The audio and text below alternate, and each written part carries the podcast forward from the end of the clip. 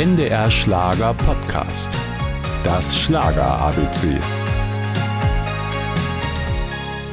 Annemarie Eifeld ist 1990 in der Lutherstadt Wittenberg geboren. So wie der berühmte Namensgeber der Stadt, Martin Luther, wollte sie mit Worten berühmt werden. Luther nagelte sie an, Annemarie sang sie. Im Alter von sechs, sieben Jahren hat sich das entwickelt. Meine Mutti war Chorleiterin und ich habe dann einfach mal ins Mikro reingesungen, während sie sich umgedreht hat. Ja, die Gäste waren begeistert, meine Mama war begeistert und dann natürlich stand die Frage im Raum, möchtest du das professionell machen oder möchtest du das nur so zum Spaß machen? Sie wollte es lernen, ließ sich in Musik und Tanz ausbilden und nahm schon mit 13 Jahren an der Sat1 Casting Show Star Search teil.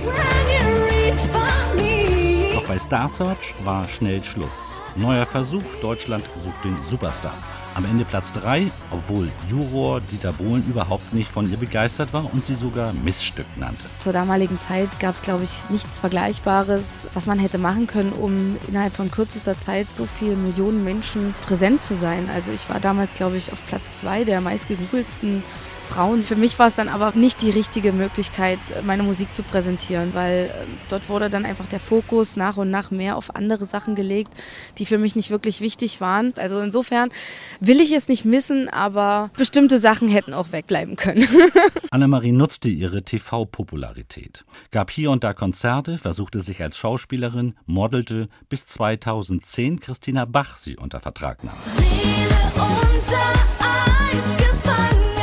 Seele unter Eis der erste Hit. Eilfeld und Bach waren aber schnell nicht mehr auf einer Wellenlänge.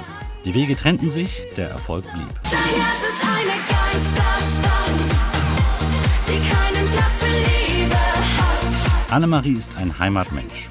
Nach einem Berlin-Abstecher ging es zurück nach Sachsen-Anhalt, wo sie sich für Mukoviszidose-Patienten engagiert. Es kann jeden treffen, weil es nun mal eine Erbkrankheit ist. Es ist ein Gendefekt. Deswegen kämpfen wir halt seit vielen Jahren da für die Forschung und dafür, dass da eben wirklich noch mehr gemacht wird. Tja, und wo soll die musikalische Reise noch hingehen? Hoch hinaus? Und es geht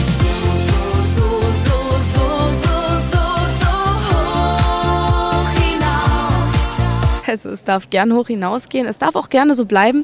Hauptsache es geht nicht nach unten. Und je krampfhafter man irgendwas versucht, desto weniger kommt man seinem Ziel nah. Manchmal ist auch ein Schritt zurück, ein Schritt nach vorne.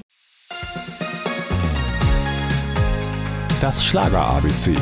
Ein Podcast von NDR Schlager.